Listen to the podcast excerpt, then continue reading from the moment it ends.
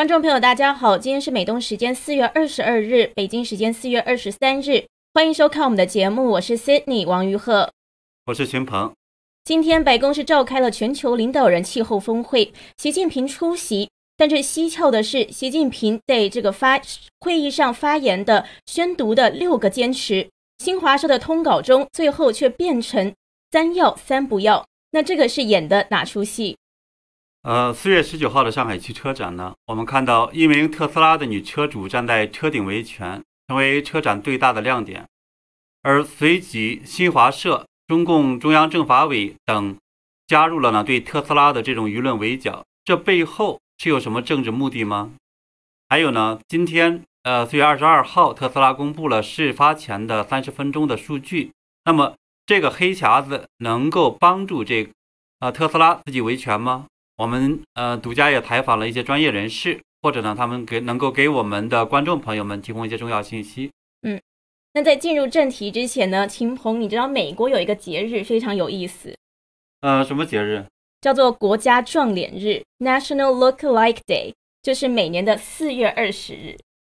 哦，它是关于什么的？这通常呢是说庆祝长得很像的两个人。不过呢，我会提到这个节日，是因为我看到网上有一则脸书的贴文热传。那这个是美国海军研究协会贴的，是贴了一张图，对照了中国的这一个韩三十一战机和美国的 F 三十五战机，然后是说呢，今天是国家撞脸日，中国军队充斥了各种与其他国家研发的系统像到爆的武器，包括了这个沈阳的残。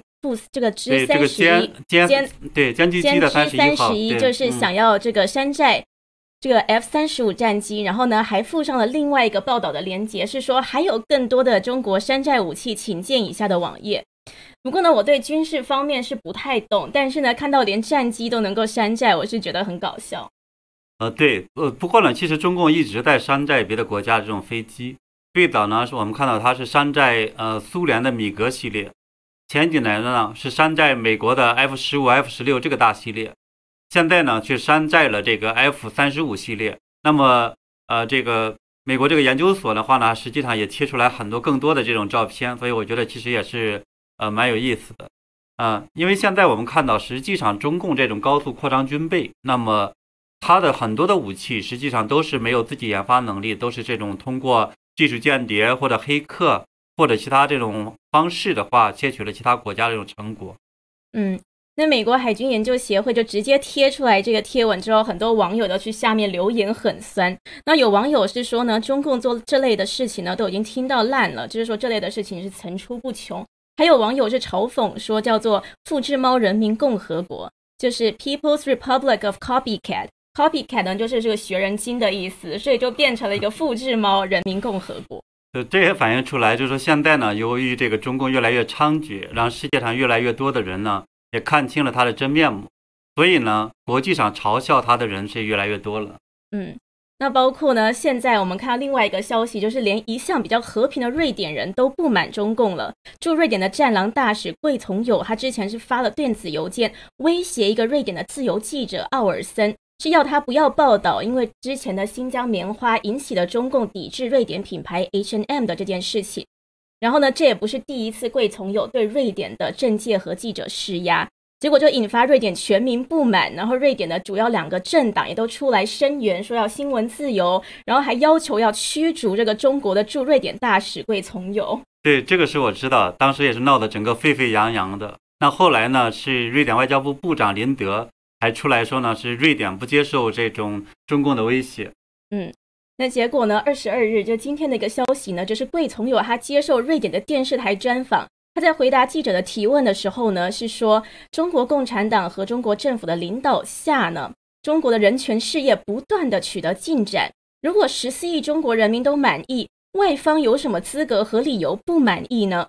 那对于这个发言呢，很多人是认为很奇葩。那我也认为呢，这个中共自己做的在人权方面的迫害这些事情，也别拖十四亿的中国人民下水，说他们都满意吧。呃，对，因为可怜的十四亿人呢，又被中共给代表了。当然，如果中共呢真的有那么高的这种支持率，那为什么不敢开放这种互联网？为什么还要在网上找了这种成成百万上千万的这种网警和五毛每天要忙着删帖呀，或者是发帖赞扬共产党呢？嗯，啊，龟同友还说呢，他是说批评中国人权状况的瑞典人，最好呢还是先管好自己国家的种族歧视、严重犯罪、呃社会犯罪、贫富差距等问题。这个呢，我觉得更是倒打一耙。对。那我们进入今天的这个正题，就是全球气候峰会在美东时间二十二日的上午召开，四十个国家跟国际组织的领袖共同出席了。那习近平也是透过视讯方式出席。那这是拜登上任之后首次跟习近平同场的一个会谈。呃，但是峰会上我们看到习近平的发言，呃，在国内外的话却是两个版本，因为习近平宣读了，就在他通过视频的方式宣读的。有个六个坚持，而新华社通稿中呢，最后却变出来说三要三不要。嗯，他在峰会上是说，国际社会要共同构建人与自然生命的共同体。那他提出了六个坚持，就包括这个坚持人与自然和谐共生、绿色发展、系统治理、以人为本、多边主义，还有共同但是有区别的责任原则。这是六个坚持。那结果呢？中共官媒新华社呢事后公布的致辞全文呢却变了。变成一个三要三不要，是说习近平呼吁各国要携手合作，不要相互指责，要持之以恒，不要朝令夕改，还有要重信守诺，不要言而无信。那这个是篡改了他的发文，这个发言是在演哪出，对吧？对，如果呢，我们知道说国内的朋友呢，能够翻墙出来看那个 YouTube 那个是呃习近平的这种演讲视频的话，其实能够看出来他和新新华社这个版本这种差距的。那这种变化呢，其实很有意思。但你要读起来，你就能读出那种味道来是什么呢？六个坚持就很显然是中习近平在代表中共再去呢，是做一系列的对国际的承诺。这其实就可能显示显示出来呢，说习近平他现在还是非常希望被国际社会这种接受，特别在这种气候问题上不敢放狠话。嗯，特别是我们看到这种大瘟疫之后，那么世界对中共特别不满，所以这个时候他很知道说，在这件事情上，那么不能玩大了，对吧？嗯。但是呢，那个从新华社弄出来这个新版本“三要三不要”了，看起来呢，就是说习近平是代表这个中共在对外呢批评，特别是像美国这种国家，什么朝令夕改呀、言而无信呐，这其实显得这种习近平特别有面子。那么世界上那么多大的这种国家领导。对吧？包括什么呃，美国、法国呀，还有这种什么，包括俄罗斯呀等等的，都在那儿听习近平在训话。嗯，对，好像您之前的分析呢，也都说这个中共呢，的确是对内有一套，对外有一套。那主要呢，对内呢，都是要演给国内的民众看。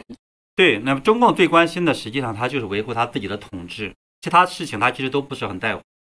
所以呢，他对外来讲，经常是就是说很软弱，特别是对着强国的时候。当然，现在可能慢慢的开始这种我们要扎刺儿了，是吧？开始表现出强硬。但事实上来讲的话，他不并不都敢在所有的事情强硬。所以，但对内来讲的话，中共是一直强硬。特别是这几年的话，我们看到是越来越这样的这种封锁言论、打压这种任何的不同意见等等来讲，表的特别强，这种强硬。所以，如果这个时候在习近平把这样的这种新闻放到国内真实的展现出来的话，那很多中国人就会看到哦。中共现在好像还是那么软弱，对外，对吧？那可能就是说会显示出来中共没有威权，所以他就要去这个宣传部门就得编出这种谎话出来。你看，说习近平这种在给大家训话，大家都在那老老实实听着，他拿拿这个东西来，其实就是为了骗中国老百姓。嗯，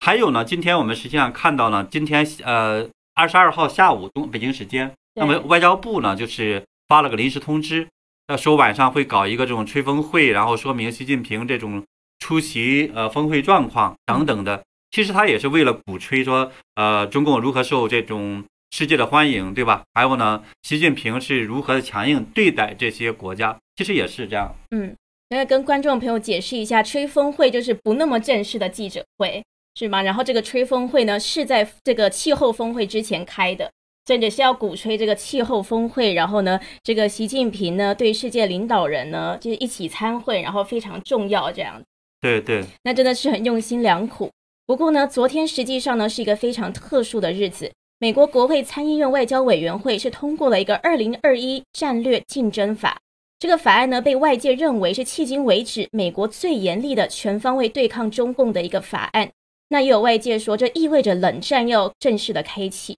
但是呢，我们并没有看到这一次这个习近平要抵制这一次的气候峰会等等的这样子。因为如果按照之前这个中共外交部发言人的说法的话，肯定呢对这个法案呢又要抵制，然后又要坚决反对了。对，所以的话呢，我们能够看出来为什么这个新华社这一次这么煞费苦心的修改习近平这种措辞，也就是他不敢让一方面，他也就是说他在真正讲话的时候不敢去激怒西方社会，对吧？因为大家都知道说西方社会的话。很重视所谓的碳排放啊，什么等等东西。那另一方面呢，你在外边说了软话之后，在对内就是缺啥补啥，对吧？就要通过这种故事编故事的方式来去表现习近平这种所谓的这种强硬。嗯，那其实呢，这个我看到呢，除了我们刚念的那一段之外呢，还有几段呢都是做了修改的，就是国内国外两个版本。比如说呢，在真正的演讲中，习近平是提到说，前不久中美发布了应对气候危机的联合声明。那他是说，中方期待同包括美方在内的国际社会一起，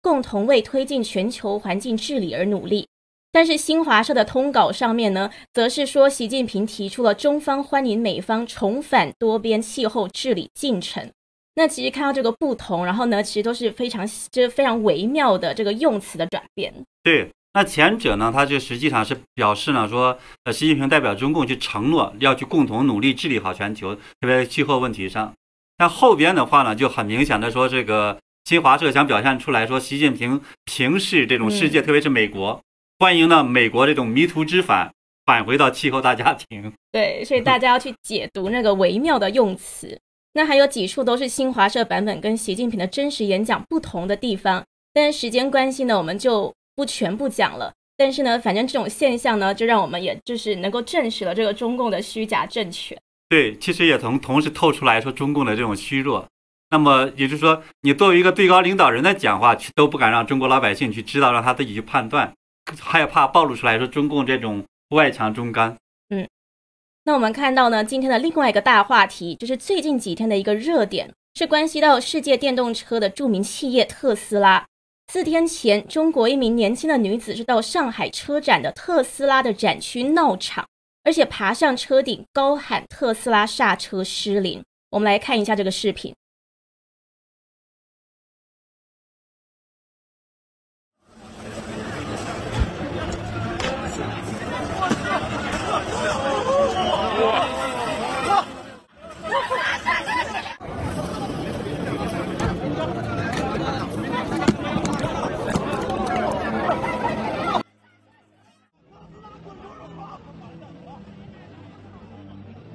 那我们刚刚看到这名年轻女子，她是站在特斯拉的车顶上，然后呢，就高喊说特斯拉刹车失灵。那她之后呢，是被保安拉起手脚抬走。那后来呢，上海警方也以扰乱公共秩序为由为由拘留她五天。不过呢，要注意到的是，这件事情之后，中共官方的多个部门，还有这个包括新华社、中央政法委、自媒体这些官媒呢，都这纷纷的发文，就批评特斯拉态度傲慢。那特斯拉二十号呢也深夜道歉，说愿意接受调查。对，不过呢，特呃就是北京时间，我们看到四月二十二号下午呢，特斯拉也还发布了一份事故前三十分钟的这样的一些数据。那么结果网友就惊呼说：“哦，原来汽车也有这种黑匣子，因为我们之前知道说只有这种呃飞机似乎才有的。不过呢，这份黑匣子的话，是不是说能够改变特斯拉这种目前的尴尬局面呢？我们今天实际上也跟。美国的资深的汽车专家做了一个专访，那么也希望的话呢，一会儿我们跟大家分享一下。嗯，那我们看到呢，这名女子呢是宣称她的父亲今年二月驾驶 Tesla Model 的时候呢刹车失灵，然后发生事故，导致车内的人员受伤。那特斯拉对这特斯拉中国这第一时间就在新浪微博发文回应，是说这个当事人是之前是因为超速违章发生了碰撞。之后又以产品质量为由坚持要求退车。那到了当天晚上到半夜的时候，特斯拉又再次发文说，如果是特斯拉产品有问题，会坚决负责，但对不合理的诉求是不会妥协。对，哦，当时我们就看到网上对特斯拉的这种回应是一面倒的这种负评，这是民众那边的了。但是呢，对中共官媒，也就是罕非常罕见的集体，应该说加入了对特斯拉的这种舆论围剿。嗯，我们看到呢，中共的央视。新华社还有中共中央的一个政法委的微信公众号叫做“长安见”，当然微博也有这个公众号，还有呢是我们说呃经常被称为说民族主义的这种小报，人民人民网日报旗下的这个叫做环球时报、胡锡进呐等等这些呢，也都加入了对特斯拉的这样的个这种批评。嗯，那在四月二十当晚的时候，特斯拉态度其实就放软了，他是发文道歉。还说已经成立专门处理小组来处理这个问题。那之后呢？特斯拉又再次表示说，愿意无条件的配合监管部门，提供这个行车数据供官方指定的机构去鉴定，而且会承担所需的全部费用。对，那目前呢，对整个的这件事情上来讲呢，我们看到说是有两类的意见。一类呢，当然就是说批评特斯拉是店大欺客，态度蛮横，激起了民愤。当然，我个人也觉得他们处理上似乎也不是特别这种妥当。也许的话，就吃一点亏，也想办法说换掉就换掉了，对吧？嗯，吃钱的这是一个。但另一方面来讲的话，其实呢，就是一公众的意见认为是什么呢？说就是目前的中国公众，还有呢是这种中共的官方的这样的在这件事情上表现的有点蹊跷，就很明显的夹杂着这种民族主义情绪。因为这个事件实际上是一个这种我们说。技术问题，嗯，对吧？如果说是客观来去呃检查来讲的话，那应该去找一个这种机构去鉴定。对。可是呢，中共的这种主流媒体的话，却在没有这种技术鉴定之前，就纷纷的指责说特斯拉如何如何的这种事情来讲，就看起来非常的古怪。嗯。所以呢，那么就有分析师认为说，这实际上是中共要呃借这一次的特斯拉这么一个对象来去呢。宣泄，那么我们看到的这种在中美贸易或者中美的这种对创中发生的这样一个激烈的这种状态，然后把让大家去泄愤。所以的话呢，中共就对呃策划了说整个对特斯拉的一系列这种攻击，包括的话一些呃央视发表的一些视频上说特斯拉如何如何有大堆的各种各样的问题，嗯，充电问题啊，什么驾自轮驾驶或事故啊等等的这样的一些，就是说。他不在乎说这个事件本身到底真实的原因是什么，他就特别强调的就是说特斯拉如何糟糕，就是反反映这样的一个情况。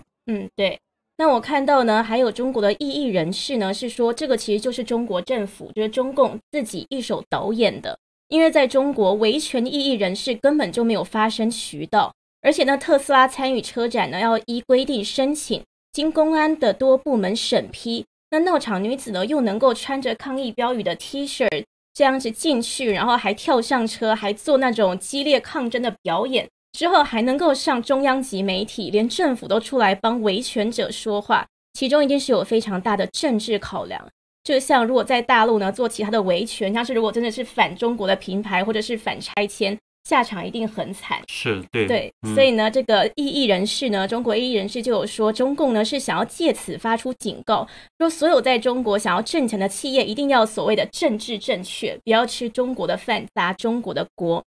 那还有声音呢，是说，因为中共在这半年内呢，都对特斯拉其实都有一系列的负面攻击，那其实背后目的呢，就是因为他自己要发展下一个世代的五 G、六 G 的汽车产业跟电动车。所以才会打压特斯拉，然后借此在大力扶植自己的电动车产业。不过呢，我们看到这个特斯拉到底有没有问题？就举台湾为例的话呢，台湾的消费者保护处去年一整年只接到二十六件关于特斯拉的消费纠纷，而且跟刹车失灵相关只有一件。所以呢，看到呢这个算是个案，因为如果特斯拉真的有大问题的话，申诉量应该会到上百上千件。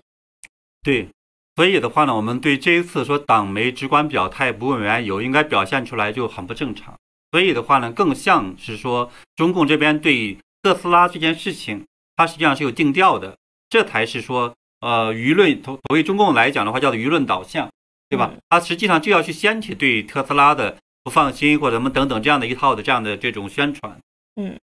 那今天呢，我们看到这个事件又有一个进展，就是特斯拉公布了事故前一分钟的数据。那这个好像是叫做这个黑匣子的数据，那这秦鹏就是有研究，比较研究这些数据呢，跟我们讲一下这个数据的研究。呃，对，因为我们知道说，实际上飞机上是有黑匣子的，它就叫飞行记录仪，对吧？就记录上呢，飞机失事之前的各种各样的这几个呃驾驶舱的或者驾驶员的各种操作，或者是整个的这种呃空气啊，或者气流啊，或者发动机的一些许多这种数据状况。这样的话，其实，在发生事故之后，你就可以去把呃这个调查出来，呃整个真实的这种原因。对吧？嗯可是我们也看到的话，特斯拉今天的这个呃发布这个数据之后，很多人就很惊讶，哎，原来这个这种汽车也能有这么个黑匣子，嗯，对吧？就是说它能够详细的记录出来很多的一些数据。那今天呢，我也是去啊访谈了一个就是汽车行业的一个专家，嗯啊，而且呢，他也是特斯拉的这么一个这种非常资深的用户和这方面的一个专家。嗯。他说呢，是特斯拉确实也有一个类似这种叫做汽车记录仪，嗯。它就能够呢是呃非常强的知道说在事发前的每一呃这个脚在哪里，驾驶员的脚在哪里，嗯。方向盘多少度，还有呢八个摄像头可以记录这种其他所有这些数据。嗯。所以呢，之前的时候我们也看到说，在美国的有车主投诉特斯拉呢说刹车不灵，但是后来呢发现他当时是在踩油门，嗯，而不是在踩刹车，对吧？嗯对，那所以呢，这个黑匣子就是特斯拉这次公布的这个黑匣子里面呢是怎么说的？对他提到了一段这种，我们就说一段数据吧，看起来就比较技术化。就我当然我就不跟大家去讲了。嗯，他大概的意思是说呢，这个整个在呃发生事故之前的三十分钟之内呢，那个车主有好几次是达到了一百公里以上速度。哦，就就是比较快开太快了。对，那么到最后的这一次刹车之前呢，是一百一十八点五公里每小时的这个速度。嗯那么后来呢，那么就是在发生这事发生这不之后呢，他就踩刹车，然后的话呢，后来包括这种呃自动驾驶中的那种 ABS 报死等等这些来讲的话，特斯拉自己解释说它很正常。嗯当然，作为这个这件事件来讲，因为我们说可能特斯拉也许没有这种我们讲说系统性的或全局性的这种问题，嗯，当然不代表的话个别汽车可能不会出问题，对吧？呃，但是呢，即使是说个别汽车是有问题的话，那么这种公正的或者是科学的解决方案，当然就是把这样的这个车交给一个第三方的这样一个鉴定机构，然后他们给出一个公正的结果。当然，所以这种情况下的话，其实就会呃得到一个比较公正的一个解决。但现在来看的话，我们说中国官方不是这么来处理，也真的很蹊跷。嗯，所以呢，呃，但是这件事情其实也能看出来说，特斯拉这里边有一个非常详细的这么一个黑匣子，对，对吧？但是我就说这个黑匣子呢，我我自己分析说，一方面可能会给特斯拉带来一个保护嗯啊，避免呢被少数不怀好意的人，包括机构，包括甚至是所谓的这种叫做竞争企业哦，啊，带来一些这种防止他们讹诈，对吧？当然也可能会给他自己本身带来一个危险。那怎么危险法呢？因为有黑匣子，的确是这个数据都在上面，的确是可以给他们提供保护吧。呃，对你说的很对，就是说有黑匣的这种保护数据，当然就好。嗯但是呢，中国政府我们知道，它不是一个这种裁判者，他可能会问这个特斯拉说：“哎，你怎么能保证你这个数据是真实的？嗯怎么能保证你的这个数据没有修改？那要不要你把你的源代码拿出来，我给检查一下，对吧？啊，然后源源代码一出来，又可以被他们窃取这个机密，他们再去打造自己的电动车。哎，没错，对，所以的话呢，就是不怕贼偷，就怕贼惦记着。中国政府也是经常通过各种各样方式去盗帮着这些企业去盗取这些数据。特别呢，我们知道说之前的时候，类似华为呀、或者什么，他们盗取了之后，就给了中国的一些大企业，嗯然后让他们去啊发做国外的一些竞争性的产品。这样的话，包括就等等的这些。所以这种情况下的话，特斯拉我觉得暴露出了这种黑匣子和它的一些源代码。嗯虽然说一直是在这个国美国呃硅谷这边去生产或者设计，嗯，但是呢，如果中国政府要求他去呃透露出来或者交源代码检查，所以我觉得这个事情特斯拉将来很麻烦，他真的不知道该怎么去处理。对，因为之前我们也知道，像苹果公司啊，还有很多其实也把一些数据交给了中国政府。嗯。嗯，所以其实呢，现在在中国的这些外企呢，其实都蛮危险的。所以现在美国这边呢，也都说要好好的管控。当然呢，就是也有人在说，一直这样再这样下去呢，特斯拉要么被驯服，去帮助中共，要么就是被偷光骗光了之后，一脚被踢出中国。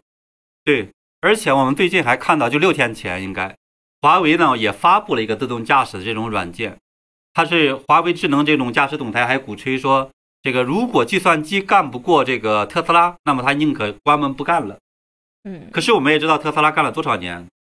就说他一下子一一一设计出来，马上就超过特斯拉。我觉得其实这个事情是我打了一个大大的问号的，我是非常非常怀疑。但是呢，这件事情来讲，其实也让人更加怀疑，因为我们知道类似一些华为啊这些大企业是遭到中共这种保护的，所以这一次打击特斯拉是不是有可能给华为去让路，